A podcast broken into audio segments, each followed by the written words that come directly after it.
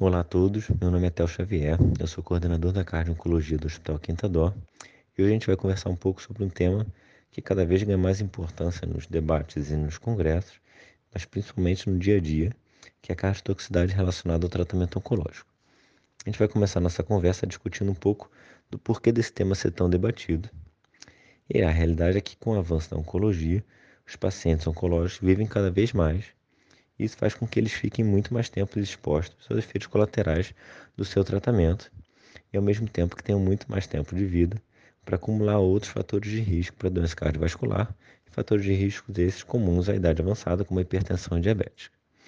O que se viu é que o paciente muitas vezes se curava da doença oncológica e morria da doença cardíaca. Existe inclusive um estudo recente que mostra que 40% dos pacientes que têm neoplasia hematológica morrem de causa não oncológica e que a primeira causa dessa morte é a doença cardiovascular. E quem é o paciente mais vulnerável ou o paciente que a gente tem que se preocupar em encaminhar ao cardio-oncologista? São dois grupos de pacientes. O primeiro é o tipo de paciente que a gente fica preocupado em relação à doença cardiovascular e o outro é o paciente que a gente fica preocupado em relação à terapia oncológica que ele esteja fazendo. Como assim? Em relação aos fatores de risco cardiovascular. São os pacientes que têm uma idade avançada, hipertensão, diabetes, obesidade, tabagismo, história familiar positiva para doença coronariana, ou a presença da doença coronariana ou outra doença cardiovascular já estabelecida. E aí, nesse momento, a gente vê que são fatores de risco muito comuns também às doenças oncológicas. E quando a gente se preocupa em relação à terapia oncológica, quais são as mais agressivas para o coração?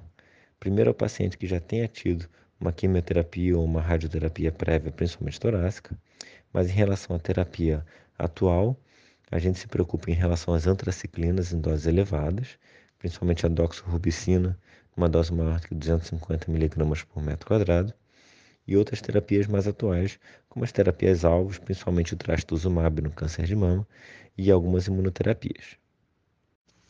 A cardiotoxicidade pode se manifestar de formas variadas no paciente oncológico, como arritmias, dor torácica hipertensão, mas tem como principal manifestação clínica a insuficiência cardíaca. Isso vai depender muito da terapia que ele esteja usando.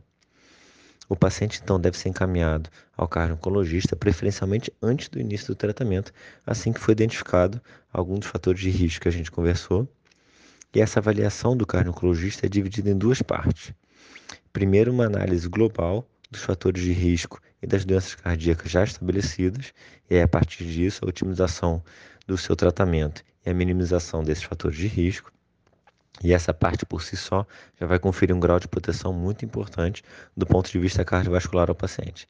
Além disso, é feita uma análise própria da terapia oncológica que o paciente esteja fazendo, do seu efeito cardiotóxico, para a partir disso implementar um tratamento específico.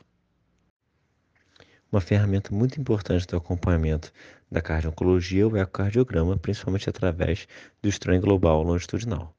O estranho é uma ferramenta recente que analisa a deformidade da parede do VE através de uma técnica chamada speckle tracking, que nada mais é do que uma análise de cada de quanto cada parte do ventrículo esquerdo se espessa e se retrai durante o ciclo cardíaco.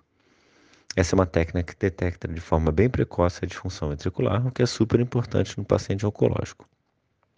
A gente tem um marcador precoce de disfunção quando existe uma redução do strain em 15%. O diagnóstico da cardiotoxicidade é feito quando existe uma redução da fração de ejeção maior do que 10% para faixas menores do que 50%, e isso é feito através dos métodos tradicionais, principalmente o Simpson, e esse paciente deve ter o seu eco repetido em duas a três semanas. Além do ecocardiograma, o eletro e o exame de sangue com marcadores como ProBNP e troponina são análises super importantes na avaliação inicial e acompanhamento desse paciente. E a rotina de acompanhamento e intervalo dos exames vai depender do grau, do grau do acometimento cardiológico.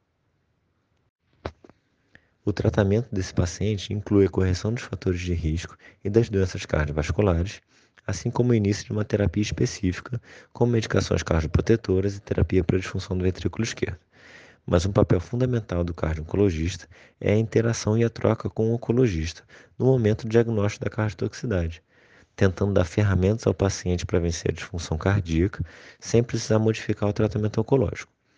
O grande objetivo do cardiologista é dar segurança e estabilidade cardiológica para o oncologista poder cumprir o papel dele e dessa forma conseguir manter o tratamento oncológico pelo maior tempo possível. Bem, esse foi o nosso bate-papo de hoje. Espero que tenham gostado e até a próxima.